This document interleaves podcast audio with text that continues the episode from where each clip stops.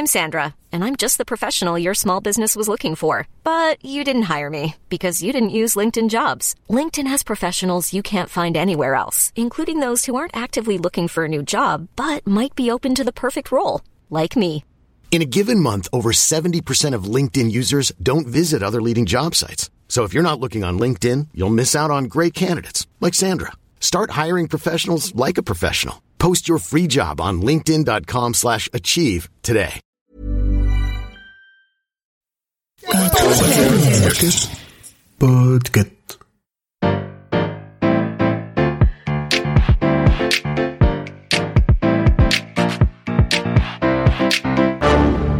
Bonjour, vous avez choisi la réponse D. Mais d'abord, écoutez la question.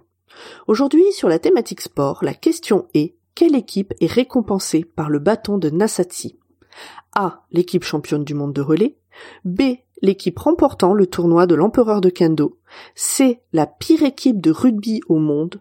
Ou D. La meilleure équipe de football. La question est un brin rotor, Pomme, parce que quand on pense bâton, on pense pas forcément au football. Mais quand on pense meilleure équipe de football, on pense au vainqueur de la Coupe du Monde, qui reçoit un trophée poétiquement appelé Trophée de la Coupe du Monde FIFA.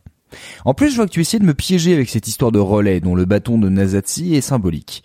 Parce que finalement, c'est quoi la meilleure équipe de football? Certains s'évertuent à organiser des compétitions mondiales dans des stades construits dans le sang d'esclaves pour tenter de répondre à la question avec un tournoi aux règles de plus en plus compliquées alors que finalement, la solution est simple. La meilleure équipe du monde, bah, c'est l'équipe qui a battu la meilleure équipe du monde. Un peu comme en boxe, on gagne la ceinture en la prenant à celui qui la portait auparavant. C'est sur ce principe de relais que fonctionne notre bâton, transmis de pays en pays au gré des victoires. Tout commence lors de la première Coupe du Monde de football qui se déroule en Uruguay en 1930. C'est la première et le vainqueur du tournoi est objectivement la première équipe qu'on peut qualifier de meilleure équipe du monde. Ce vainqueur, c'est l'Uruguay. Comme quoi ça valait le coup de se déplacer pour les autres équipes. On note alors le bâton du nom de son capitaine, José Nazatsi. Il faudra attendre un an pour que l'équipe d'Uruguay perde un match et ce sera contre le Brésil qui devient donc détenteur du bâton. Et il se baladera ainsi de suite à travers le monde. Pour arriver, au moment où je vous parle, en France, qu'il a récupéré après sa victoire en Ligue des Nations contre l'Espagne. Les Champs-Élysées sont malheureusement restés un chouïa vide après l'obtention du dit bâton, ce qui me chagrine un peu. D'ailleurs, avant d'arriver en France, le bâton appartenait donc aux Espagnols, qui le gardaient depuis 4 jours, et leur victoire contre l'Italie. Difficile de faire plus court, non?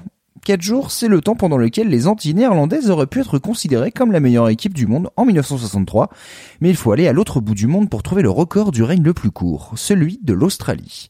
Les Socceroos ravisent le bâton à la France le 1er juin 2001 à l'occasion de la Coupe des Confédérations, autre compétition majeure, avant de le perdre le 3 juin contre la Corée du Sud, soit deux petits jours. À l'opposé du spectre des champions, l'équipe qui l'aura gardé le plus longtemps, ce sont les Pays-Bas.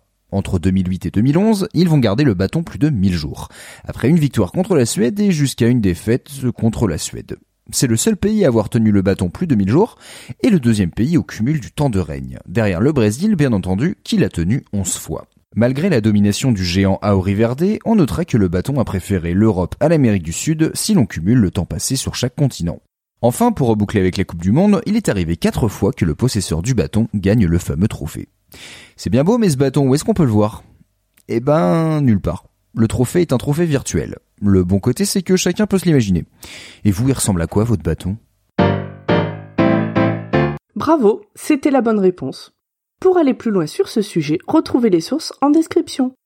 La réponse D est un podcast du label Podcut. Vous pouvez nous soutenir via Patreon ou échanger directement avec les membres du label sur Discord. Toutes les informations sont à retrouver dans les détails de l'épisode. À demain pour une nouvelle question sur la thématique histoire.